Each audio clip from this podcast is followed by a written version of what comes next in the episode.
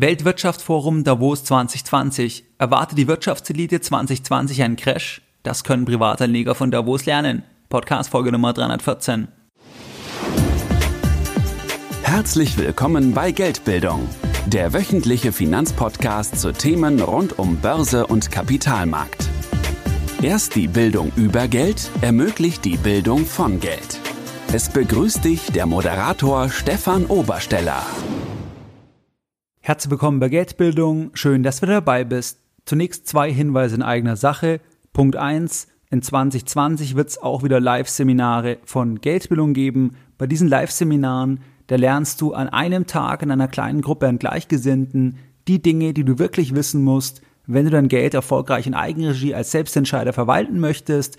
Das heißt, wir starten da in der Regel um 9 Uhr, der Tag endet um 19 Uhr. Das heißt, es ist ein vollgepackter Tag mit wertvollen Informationen, wo du danach ganz genau weißt, wie du vorgehen kannst für dein eigenes Portfolio. Und ich habe in den letzten Jahren so grandioses Feedback bekommen. Das heißt, ich habe manche Teilnehmer, die waren schon vier oder fünfmal auf dem Event, auf dem Seminar. Und ich kann dir das nur empfehlen, wenn du selber sagst, ja, ich will die Orientierung, ich will den Leitfaden an einem Tag, dann melde dich an für ein Live-Seminar von Geldbildung. Du findest dort unter geldbildung.de slash Seminare, weitere Informationen. Ich kann dir auch empfehlen, dass wenn du bei einem Termin dabei sein möchtest, dass du dich möglichst schnell anmeldest, weil in den letzten Jahren war es so, dass viele Termine Wochen oder Monate vor dem Termin bereits ausverkauft waren.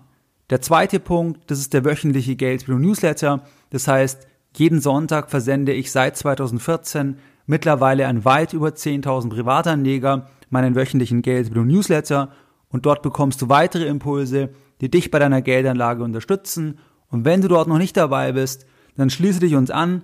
Das Ganze ist kostenfrei und du kannst dich jetzt anschließen, indem du auf www.geldbildung.de gehst und dich direkt auf der Startseite mit deiner E-Mail-Adresse für das Format einträgst. In der heutigen Podcast-Folge Nummer 314 da möchte ich mit dir über das diesjährige Weltwirtschaftsforum sprechen. Und zwar fand es vom 21. bis zum 24.01. statt. Und zwar mit 3000 Teilnehmern. Das war das 50. Forum und wir schauen uns in dieser Podcast-Folge die Aussagen in Davos von vier Teilnehmern an. Und zwar sind drei davon Multimilliardäre und Investoren und ein Teilnehmer von den vieren, das ist ein Nobelpreisträger und ein sehr berühmter US-Ökonom. Wir schauen uns an, wie beurteilen die die Wirtschaft, was erwarten die in Bezug auf das Gesamtjahr 2020, erwarten die einen Crash, erwarten die steigende Zinsen, all diese Themen, die für uns als Anleger sehr, sehr relevant sind, die schauen wir uns in dieser Podcast-Folge genauer an. Das Weltwirtschaftsforum, das wurde 1971 von dem deutschen Klaus Schwab gegründet und zwar mit dem Ziel, dass man ein Forum schafft, wo sich verschiedene Shareholder treffen, austauschen können. Das heißt, man bringt letztlich Politiker, Investoren, Topmanager, Vertreter von NGOs, Journalisten und auch Wissenschaftler zusammen und dann gibt es einen Austausch. Das war die Idee von Klaus Schwab. Klaus Schwab ist weiterhin an vorderster Front. Er hat es als Anfang 30-Jähriger gegründet, ist heute über 80. Das Ganze ist als Stiftung organisiert. Da arbeiten mehrere hundert Menschen für diese Stiftung, weil es ja mittlerweile ein Riesenthema geworden ist, eine Riesenorganisation geworden ist. Und es gibt auch eine sehr, sehr spannende Dokumentation in der ARD über das Weltwirtschaftsforum und auch über Klaus Schwab. Er wird da begleitet und das ist sehr, sehr spannend, weil er sagt dort, dass er als Anfang 30-Jähriger, da hatte er die Idee, da hatte er die Vision, aber er hatte jetzt nicht unbedingt die Idee, dass das sein Lebensthema wird, also dass sein Leben, dass sein Thema dort das Weltwirtschaftsforum wird. Das hat er nicht als Idee, so ist es aber dann gekommen, weil die Teilnehmer immer wieder gesagt haben, wie großartig dieser Austausch ist, wie großartig dieses Forum ist. Und dann hat er das immer weiter gemacht und der Rest ist Geschichte und heute ist er immer noch an vorderster Front mit über 80. Es gibt wohl keinen Ort auf der Welt, wo so viele Führungspersönlichkeiten aus Politik und Wirtschaft auf so engem Raum zusammenkommen wie in Davos. Davos wurde dadurch weltweit bekannt und in diesem Jahr war es jetzt so, dass laut Bloomberg, dass da über 119 Milliardäre in Davos waren mit einem gesamten Vermögen von 500 Milliarden US-Dollar. Wir werden uns jetzt die Einschätzungen anschauen und zwar einmal von Ray Dalio. Ray Dalio, das ist der Gründer von dem größten Hedgefondsunternehmen auf der Welt, und zwar von Bridgewater Associates. Da werden wir uns anschauen, Was sagt er ganz konkret Anfang 2020? Die zweite Person, das ist Paul Tudor Jones. Das ist ein US-Hedgefondsmanager. Da werden wir uns ebenfalls anschauen, wie beurteilt der die Börse, wie beurteilt der den Kapitalmarkt, wie blickt er einfach auf die gesamte Wirtschaft. Das schauen wir uns an. Die dritte Person, das ist David Rubenstein. David Rubenstein, das ist der Gründer einer sehr großen Private Equity Gesellschaft und zwar der Carlyle Group. Das ist wirklich ein riesen Konglomerat, was er aufgebaut hat. Und der David Rubenstein ist auch ein sehr, sehr sympathischer Mensch. Er ist ein Selfmade-Milliardär, also der kommt aus einfachen Verhältnissen. Sehr, sehr spannend. Habe ich mir schon viele Interviews angeschaut, also wo er interviewt wurde. Und ähm, er hat auch eine eigene Interviewshow, die nennt sich David Rubenstein Show. Das heißt, dort interviewt er andere. Zum Beispiel Jeff Bezos hat er da schon interviewt oder Steve Ballmer. Also auch das ist sehr spannend. Auch diese Show, auch dieses Format kann ich empfehlen. Und das findest du auch auf YouTube. Die vierte Person, das ist Robert Schiller. Robert Schiller ist ein US-Ökonom. Er ist an der Yale-Universität. Er ist Nobelpreisträger. Er hat auch das Schiller KGV initiiert. Das Schiller KGV, da habe ich auch schon mal eine Podcast-Folge dazu gemacht. Das wird ja sehr, sehr gerne auch verwendet, wenn man den Markt beschreibt, also wenn man die Bewertung des Marktes beschreiben will, weil es eine, eine Weiterentwicklung ist letztlich ähm, vom, vom normalen KGV, weil du beim Schiller KGV die durchschnittlichen Firmenerträge der vergangenen zehn Jahre letztlich nimmst und nicht nur die Erträge von einem Jahr oder die erwarteten Erträge vom nächsten Jahr, sondern wirklich dieses Gewichtete hast und deswegen ist es auch sehr, sehr populär geworden, beziehungsweise in der Vergangenheit hat es auch die ein oder andere Krise richtig angezeigt und in den letzten Jahren wird es immer wieder letzten Endes gerne verwendet, um halt einen Crash zu prognostizieren und ganz so einfach ist es halt nicht, also man kann nicht sagen, nur weil das Schiller KGV jetzt hoch ist, weil es über 30 ist, Deswegen muss jetzt die Börse sofort fallen. Ganz so einfach ist es nicht. Da verweise ich dich am besten auf die Podcast-Folge damals zum Schiller KGV. Wir werden uns aber anschauen, was sagt Robert Schiller ganz konkret, also wie beurteilt er Anfang 2020 die Situation. Eine kleine Anekdote. Ich habe ja mehrere Jahre in der Schweiz gelebt und zwar in St. Gallen. St. Gallen ist von Davos circa zwei Autostunden entfernt und in St. Gallen gibt es ein sogenanntes St. Gallen Symposium. Das gibt es jetzt in diesem Jahr, in 2020, auch zum 50. Mal, also genauso wie das Weltwirtschaftsforum. Und dem, was dort spannend ist, dass bei diesem Symposium, dass es auch wirklich mittlerweile eine Marke ist, dass da auch Politiker, Investoren, Top-Entscheider von der ganzen Welt auch kommen zu diesem Symposium nach St. Gallen. Deswegen könnte man vielleicht sagen, dass es eine Art Mini-Davos ist und ich habe einmal bei meinem Studium dort als Helfer mitgearbeitet. Und zwar habe ich dort als Fahrer mitgearbeitet, natürlich Fahrer, klar. Und ähm, da hat man Autos von BMW Schweiz gestellt bekommen. Und das war sehr interessant, weil man einfach relativ viel Zeit mit den Teilnehmern verbringen konnte, weil man die zum Beispiel vom Flughafen Zürich abgeholt hat.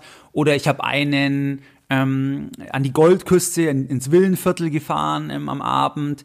Das heißt, es war sehr, sehr interessant und ich war da absolut beeindruckt, dass die allermeisten wirklich die studentischen Fahrer in Anspruch genommen haben. Auch der Jean-Claude Trichet zum Beispiel, ähm, da war es so, dass ich am Flughafen Zürich mit dem Kollegen haben wir gewartet auf unsere Personen, die wir abholen sollten. Er hat den Trichet abgeholt und ich habe einen Vorstandsvorsitzenden von einem mittelständischen Konzern abgeholt. Und es war halt schon spannend, weil man sonst die Leute ja nur letztlich aus der Zeitung kannte, wie jetzt den Trichet oder aus den Nachrichten. Und da wirklich mal hautnah die zu erleben, teilweise wirklich die Leute zu fahren, das war sehr, sehr spannend. Also ja, wirklich eine, war eine interessante Erfahrung. Wenn wir jetzt einsteigen und uns anschauen, was sagen diese Teilnehmer, also was erwarten die für 2020, da möchte ich mit dir zwei Punkte teilen, bevor wir einsteigen. Der erste Punkt ist das Thema, dass du nie irgendeine Einschätzung blind hinterherlaufen solltest. Das heißt, wenn jetzt ein Hedgefonds-Milliardär, wenn ein Top-Ökonom eine bestimmte Analyse, eine bestimmte Einschätzung hat, dann hat er natürlich sehr viel Wissen, sehr viel Erfahrung. Man kann sich bei manchen auch den Track-Record anschauen, wie bei Ray Dalio zum Beispiel.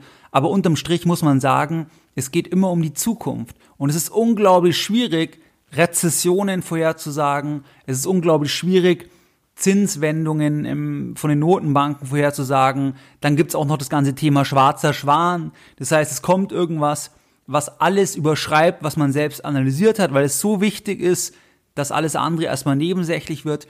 Das heißt, du solltest niemals einer Person blind vertrauen, egal ob das eine Person ist, die Milliarden hat oder ob das irgendein Top-Ökonom ist, weil am Ende des Tages es geht immer um die Zukunft und die Zukunft ist einfach unsicher und wir können nur Analysen, ähm, Annahmen, Szenarien entwickeln, aber es ist unglaublich schwierig.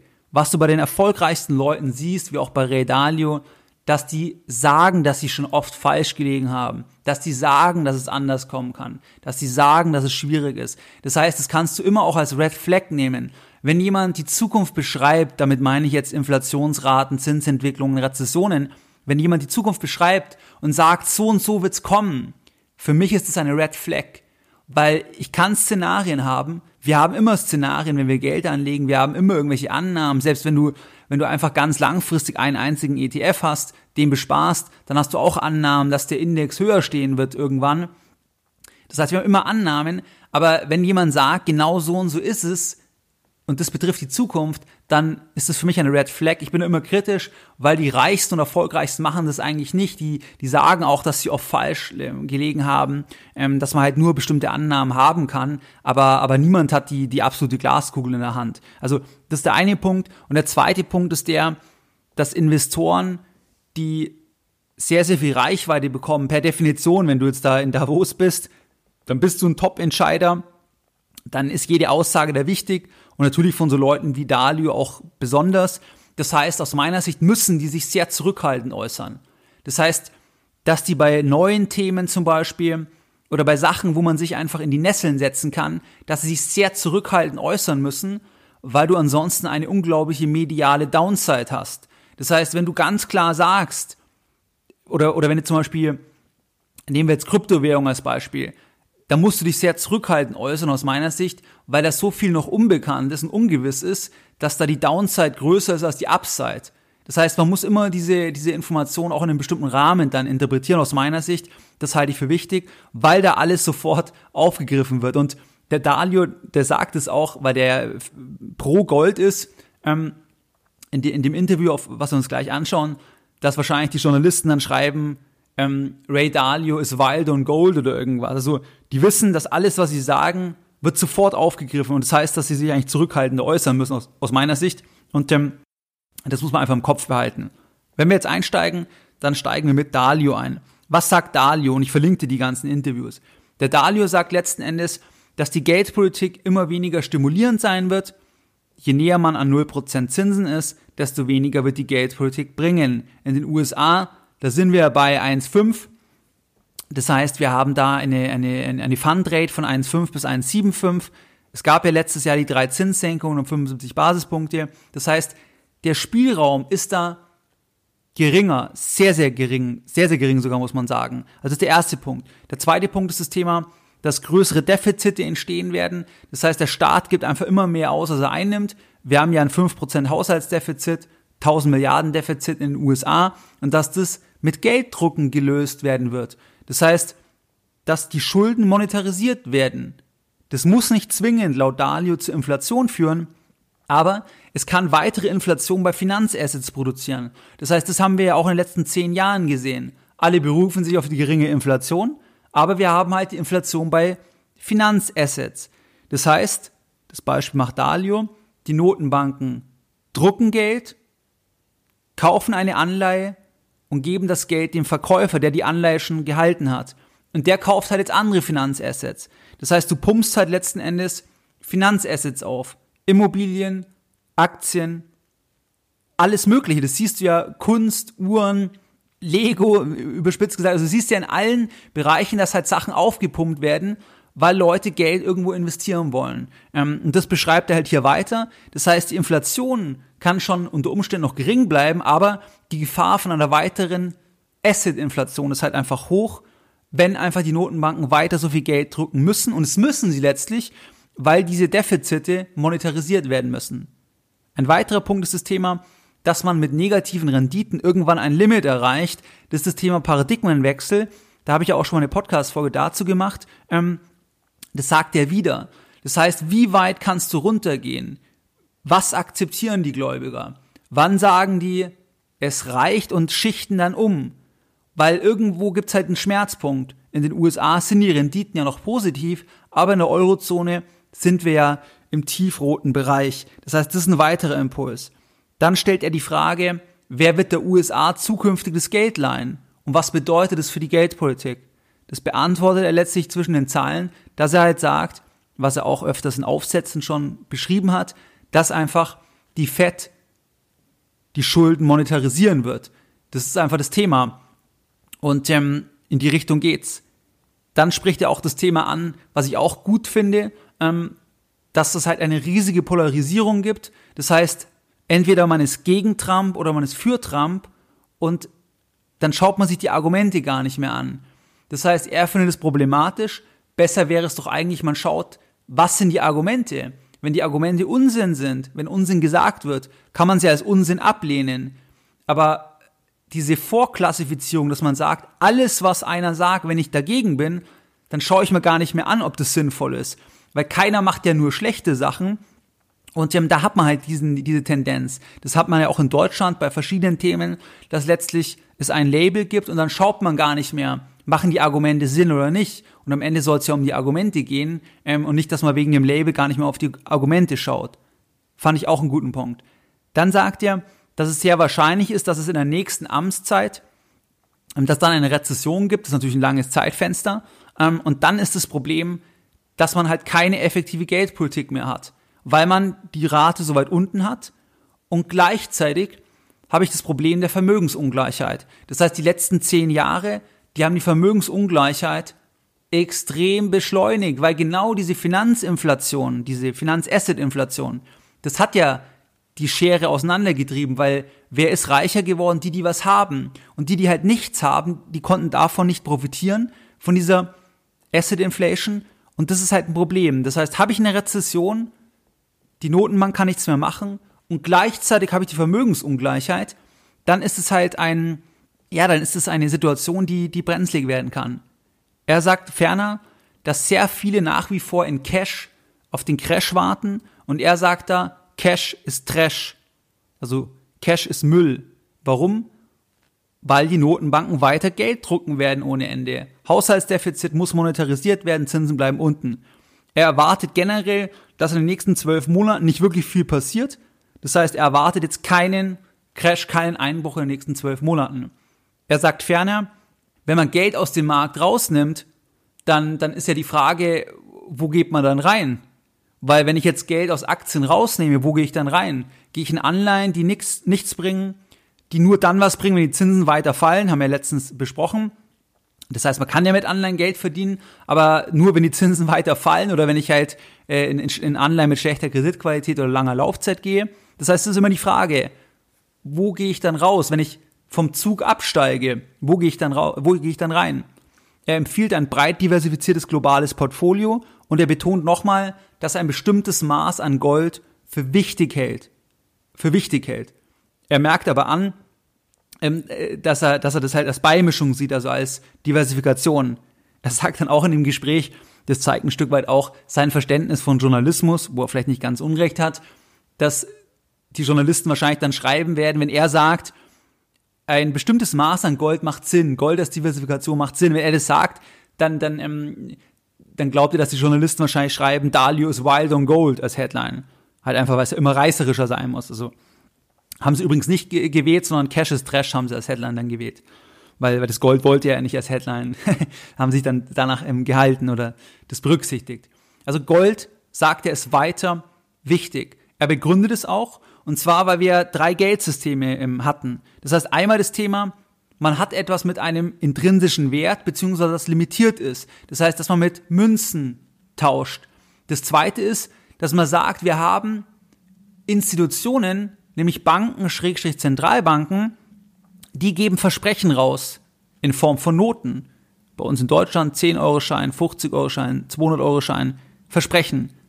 Dahinter steht aber, wo es noch die Golddeckung gab, den Goldstandard gab, dass das halt gedeckt ist mit etwas, wo die Leute sehr stark daran glauben, was limitiert ist und so weiter.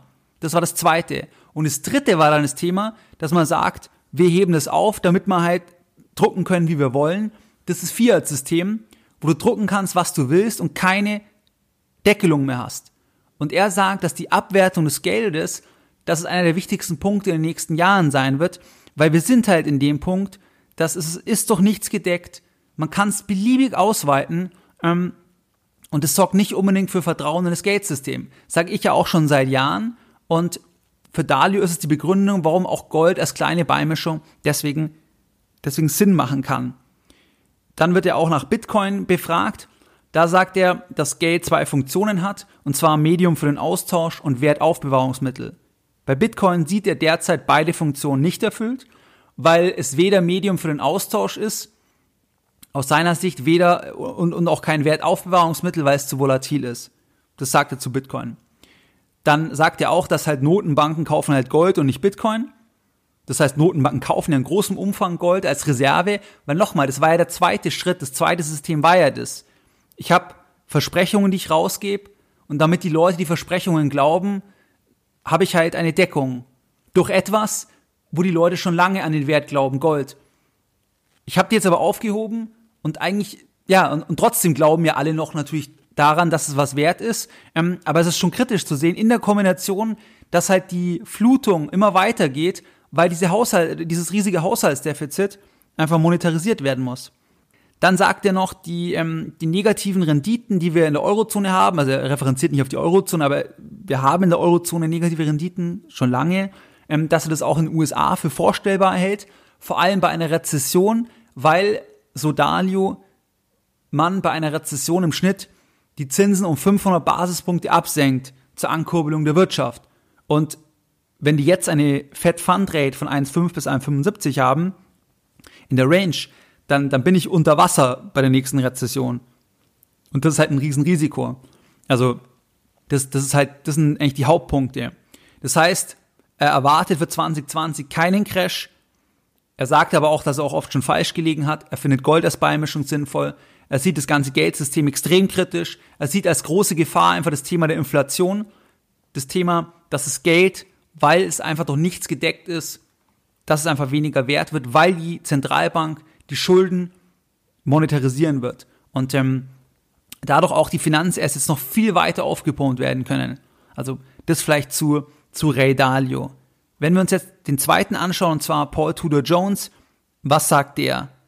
Der Journalist fragt Jones, wo sind wir im Zyklus? Dann sagt Paul Tudor Jones, wir befinden uns in dem verrücktesten geldpolitischen und steuerlichen Mix der Geschichte. Das Ganze ist sehr, sehr explosiv. Jones sagt, dass ihn viel an Anfang 99 erinnert, mit dem Unterschied, dass damals die, die Fed Fund Rate, also das Zinslevel, bei 4,75 war und heute halt irgendwo im Bereich von 1,6 Prozent, also halt bei dieser, in dieser Range. Plus, dass es damals einen Haushaltsüberschuss gab. Das heißt, dass der Staat mehr eingenommen hat, als ausgegeben hat und heute wir ein Defizit haben von 5 Prozent. Und das ist halt verrückt, weil die Wirtschaft läuft ganz gut in den USA. Die Zinsen sind extrem niedrig. Es gibt ein riesiges Haushaltsdefizit, was man eigentlich in schlechten Zeiten fahren sollte, weil dann kann man sagen, jetzt gebe ich mehr aus, jetzt senke ich die Steuern. Aber jetzt sind wir ja in guten Zeiten.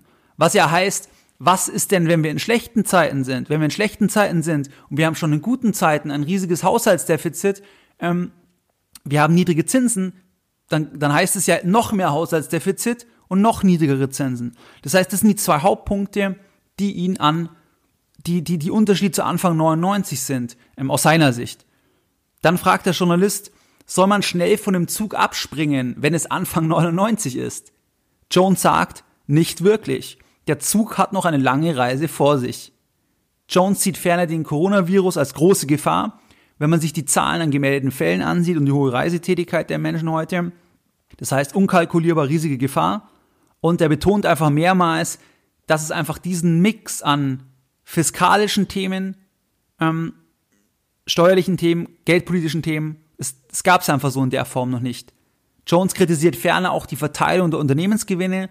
Das heißt, dass zukünftig, dass das sich verändern wird, dass nicht nur die Aktionäre an erster Stelle stehen werden, sondern dass auch mehr die Mitarbeiter und andere ähm, Shareholder irgendwo äh, zum Zug kommen sollen, so wie es früher aus seiner Sicht war, belegt auch mit ein paar Zahlen. Das heißt, das sagt er auch noch. Das sind die zentralen Punkte. Das heißt, Jones sagt, absolut explosive Situation. Er glaubt aber, dass es noch weiterläuft, weil die Rahmendaten, dass die Wirtschaft läuft, die sind gegeben, dass es weiterläuft. Aber wirklich das Verrückte ist einfach die Situation, dass wir keine Zinsen haben, ein riesiges Haushaltsdefizit, obwohl die Wirtschaft läuft.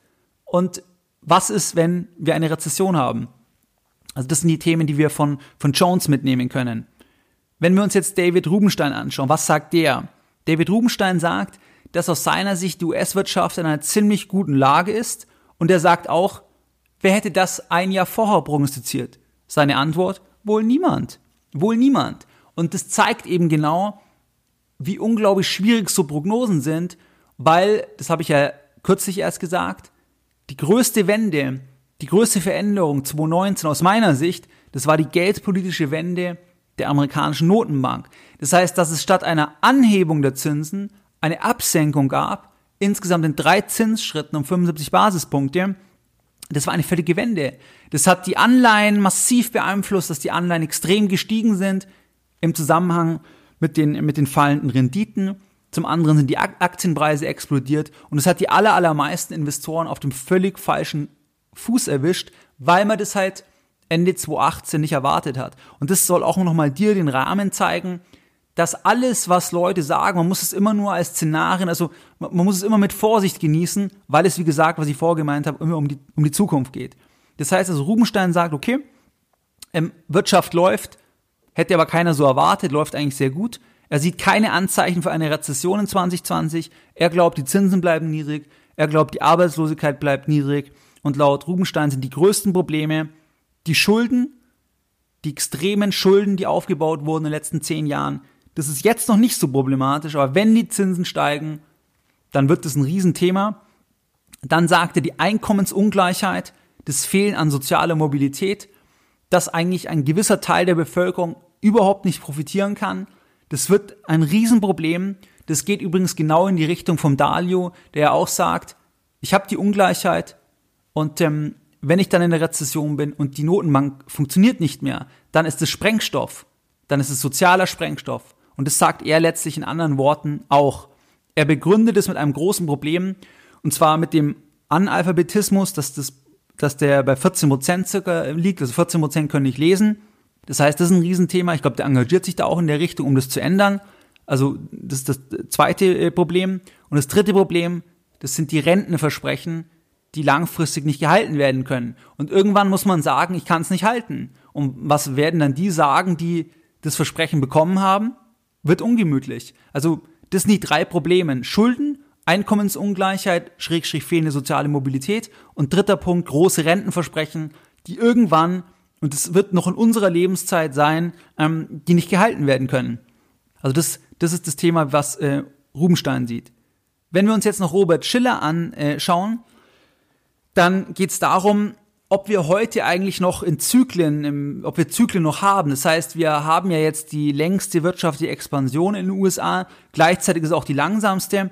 Und da gibt's immer die Diskussion, gibt's noch Wirtschaftszyklen, gibt's keine Wirtschaftszyklen? Das heißt, gibt's eigentlich noch dieses rauf, runter, rauf, runter oder geht's nur noch immer rauf? Warum eigentlich nicht immer rauf?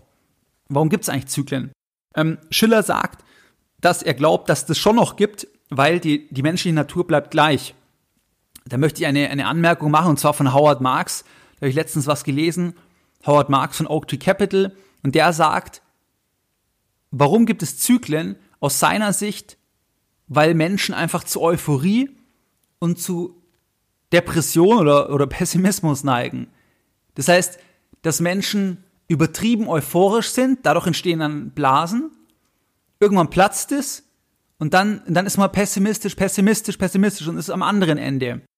Das heißt, dass eigentlich die Psyche, dass, dass die diese Zyklen auch ähm, begründen letzten Endes. Warum es nicht immer nur leicht nach oben geht.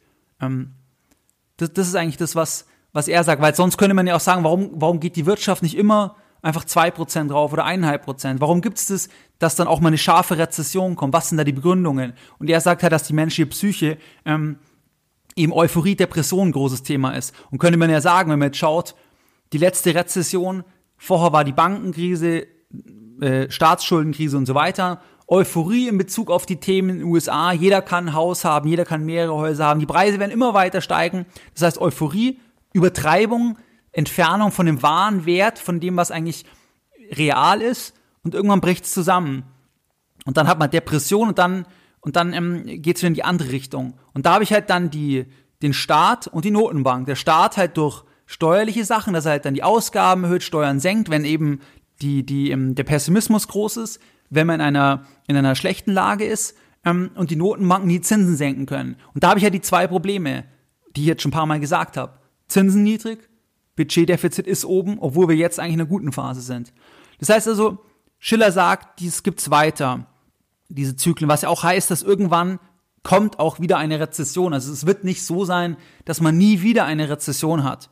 Dann sagt er ferner, dass aus seiner Sicht das Ganze heute, jetzt Anfang 2020, nicht so aufregend ist wie 99.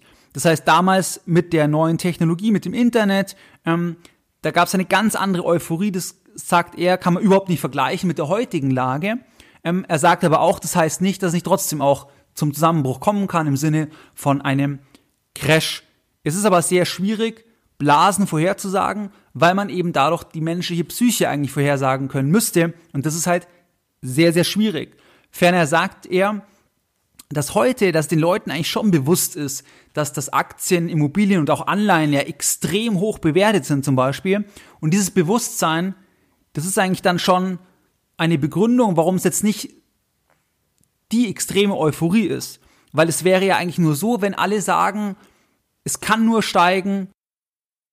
Howard Marks sagt immer, das beste Zeichen von der Spekulationsblase, jeder Preis ist in Ordnung. Ich bin bereit, jeden Preis zu bezahlen. Es gibt keine Diskussionen. Und wenn man das auf die Spitze treibt, das ist dann das Gefährliche. Natürlich hat man das in Teilen, wenn du dir Anleihen anschaust, riesige Blase. Ähm, aber den Leuten ist es durchaus bewusst, es ist ja absolut immer Thema. Und, und das sagt eigentlich der Schiller, dass dadurch, dass dadurch das eigentlich anders ist als damals, plus dass man heute auch Zweifel hat, sei es über den Präsident, sei es über dortige Entscheidungen, sei es über Bewertungen. Also das ist eigentlich anders. Schiller sagt, dass die negativen Zinsen, die sind klar eine Überraschung und er sagt auch wieder, die Fed kann einfach nichts mehr machen oder nur wenig machen im Falle eines Abschwungs. Dann betont er auch die Situation, dass eben die, dass die längste Aufschwungphase ist, gleichzeitig aber auch die, die langsamste. Das heißt, das sind die Punkte, die Robert Schiller letztlich in Davos gesagt hat, die wichtigsten Punkte. Was sind jetzt so entscheidende Zusammenfassungen für uns als ähm, Privatanleger. Der erste Punkt ist, dass wir einfach sehen, die Situation ist auf jeden Fall verrückt, definitiv. Das heißt, die Geldpolitik, Steuerpolitik, das, das ist einfach eine einmalige Kombination. Das heißt, keiner weiß, wo man da am Ende rauskommt. Ähm, vor allem auch, wenn man sich die Negativzinsen anschaut in der Eurozone. Das ist ein Experiment, das muss man einfach so sagen. Und das heißt ja auch, dass ich mich möglichst breit aufstellen muss. Das heißt, dass ich gegen alle Eventualitäten aufgestellt sein muss. Also möglichst in viele Assetklassen möglichst breit mich aufstelle, weil niemand weiß, wo man am Ende rauskommt letzten Endes, wie die Notenbanken das in den Griff bekommen werden, wenn wir eine Rezession haben.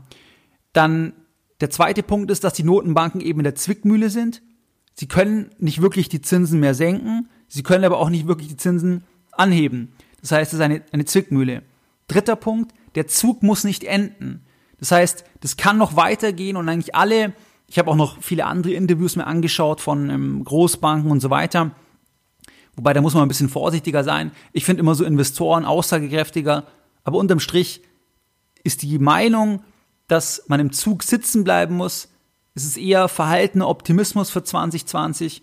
Also das Bild hat sich extrem gewandelt. Natürlich könnte man jetzt sagen, das ist nachgelagert, weil 2019 so gut war. Jetzt ist man halt jetzt optimistisch könnte man sagen. Aber einfach in Bezug auf die wirtschaftlichen Daten erwarten die keine Rezession jetzt für 2020 in den USA. Wobei nochmal, das kann sich mit einem Federstrich ändern. Wenn ein schwarzer Schwan kommt, dann bringen dir natürlich die Analysen nichts mehr. Das muss man einfach ähm, eingestehen. Der vierte Punkt ist das Thema dass die Gläubiger irgendwann die Rendite nicht mehr akzeptieren werden. Das kommt ja von Dalio, die Argumentation. Das heißt, wenn die Zinsen zu gering sind, irgendwann, also wenn die Zinsen zu negativ sind, irgendwann kippt es. Kann ich minus 0,5 machen? Kann ich minus 1 machen? Kann ich minus 1,5 machen? Irgendwann kippt es. Und ähm, in den USA sind negative Renditen auch vorstellbar. In der Eurozone der Schweiz haben wir schon. Und ja, ich kann mit diesen Anleihen Geld verdienen. Habe ich ja beschrieben in einer der letzten Podcast-Folgen. Aber das ist eine Spekulation. Zielführende Investments, wo du sagst, du kaufst Anleihen, die passen, wo du sagst, die eingeloggte Rendite passt, gibt's halt nur noch wenig. Du musst halt dann immer mehr Risiken eingehen. Also dir das teuer erkaufen, eine mögliche kleine Rendite. Das heißt, der Anleihenmarkt ist sicher der am meisten aufgepumpte Markt. Man kann da Geld verdienen, ist aber, ist aber schwierig. Ähm, und irgendwann werden die Gläubiger einfach das nicht mehr akzeptieren und es dann letzten Endes dann, dann, rausgehen. Also wo, wo kippt es? Das weiß man halt nicht. Der fünfte Punkt, das ist für dich ganz wichtig als Privatanleger, vor allem weil in Deutschland das meiste Geldvermögen einfach das sind einfach Sparguthaben, Ansprüche an Versicherungen, habe ich ja oft schon im Newsletter auch geschrieben. Gibt es ja mal Zahlen von der Bundesbank. Und ähm, das ist einfach das Thema Inflation. Das heißt, die Inflation als Risiko, wenn wir uns anschauen, wir sind in einem Fiat-Geldsystem, das ist doch nichts gedeckt. Die Notenbanken, die Fed in den USA konkret, die muss letztlich das Haushaltsdefizit finanzieren. Das wird immer größer werden bei der nächsten Rezession und ähm, einfach eine, eine toxische Mischung. Das heißt, das sind die Punkte. Und jetzt nochmal ganz kurz die Lessons learned der heutigen Podcast-Folge Nummer 314. Deine Lessons learned in der heutigen Podcast-Folge. Wir haben uns in der heutigen Podcast-Folge uns das Wirtschaftsforum, das Weltwirtschaftsforum in Davos angeschaut. Das war jetzt im Januar, 3000 Teilnehmer. Das war das 50. gegründet von Klaus Schwab. Da waren 119 oder über 119 Milliardäre dabei. Und ähm, wir haben uns einfach Aussagen angeschaut von Dalio, Jones, Rubenstein und Schiller. Unterm Strich zusammengefasst ist es so, dass die meisten eigentlich optimistisch sind, verhalten optimistisch für dieses Jahr, dass die keinen Crash erwarten, dass sie sagen, das kann, wird noch weitergehen, Asset Inflation. Gleichzeitig betonen aber gerade auch ähm, Anleger Dalio, man kann sich da auch irren, er hat sich auch schon geirrt in der Vergangenheit. Das heißt, das Thema schwarze Schwan kann alles überschreiben, aber nach den heutigen Erkenntnissen sind sie eher optimistisch.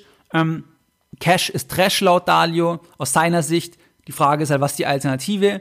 Wenn man natürlich voll investiert ist, wird es einen auch voll treffen. Und übrigens, Dalio war 2019 mit seinem Flaggschiff, die war nicht erfolgreich von der Performance, es war ein sehr schlechtes Jahr, weil der eben selber überrascht worden ist von der Rendite in 2019 vom Markt. Habe ich ja gesagt, die meisten wurden extrem überrascht meine Person inklusive, weil 2019 einfach so erfreulich war, so stark war das Jahr, wie kaum jemand ähm, Ende 2018 erwartet hat.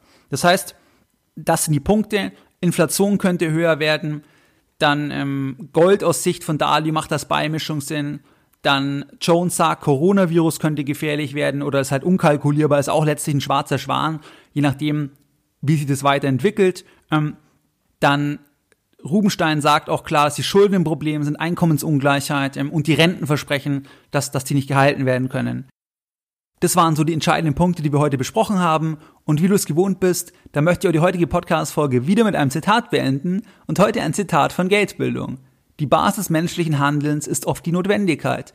Bei der Altersvorsorge existiert keine in der Gegenwart spürbare Notwendigkeit, weil die Notwendigkeit erst im Alter spürbar wird und dann ist es zu spät.